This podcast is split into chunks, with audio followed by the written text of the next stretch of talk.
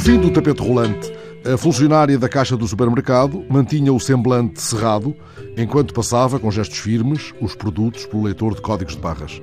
No final da operação, sorriu levemente e usou um amável sotaque ucraniano para perguntar: Não quer levar a nossa revista de promoções? Descartei a oferta, devolvendo o meu melhor sorriso. Tento não comprar senão aquilo que me fez vir ao supermercado, disse eu. E, na verdade, acabo por levar sempre alguma coisa em que não tinha sequer pensado.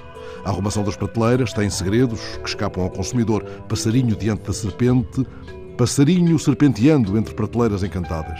Por alguma razão, o velho Milor Fernandes avisou que o diabo, quando começou a comprar almas, inventou a sociedade de consumo. Mas quanto às promoções, sou imune. Sei que elas são muitas vezes a armadilha perfeita e, como lembrava há dias o dinheiro vivo, os portugueses estão cada vez mais viciados em promoções.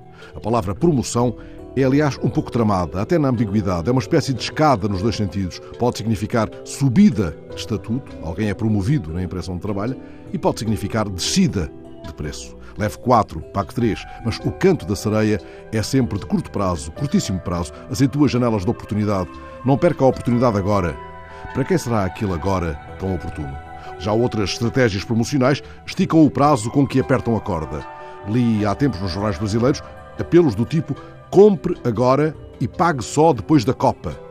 Mas isto é a conversa de hoje. Somos nós a falar. O que eu devolvi à amável funcionária da Caixa foi apenas a declaração de princípios inicial. Eu sou dos que não querem propaganda na Caixa do Correio, não sou sensível a promoções. Quando entro no supermercado, vou só ao que quero. De qualquer modo, fico-lhe muito obrigado. E ela, alargando finalmente o sorriso, adoçando um pouco mais o sotaque ucraniano, pois eu, quando folheio estas revistas de promoções, quero tudo.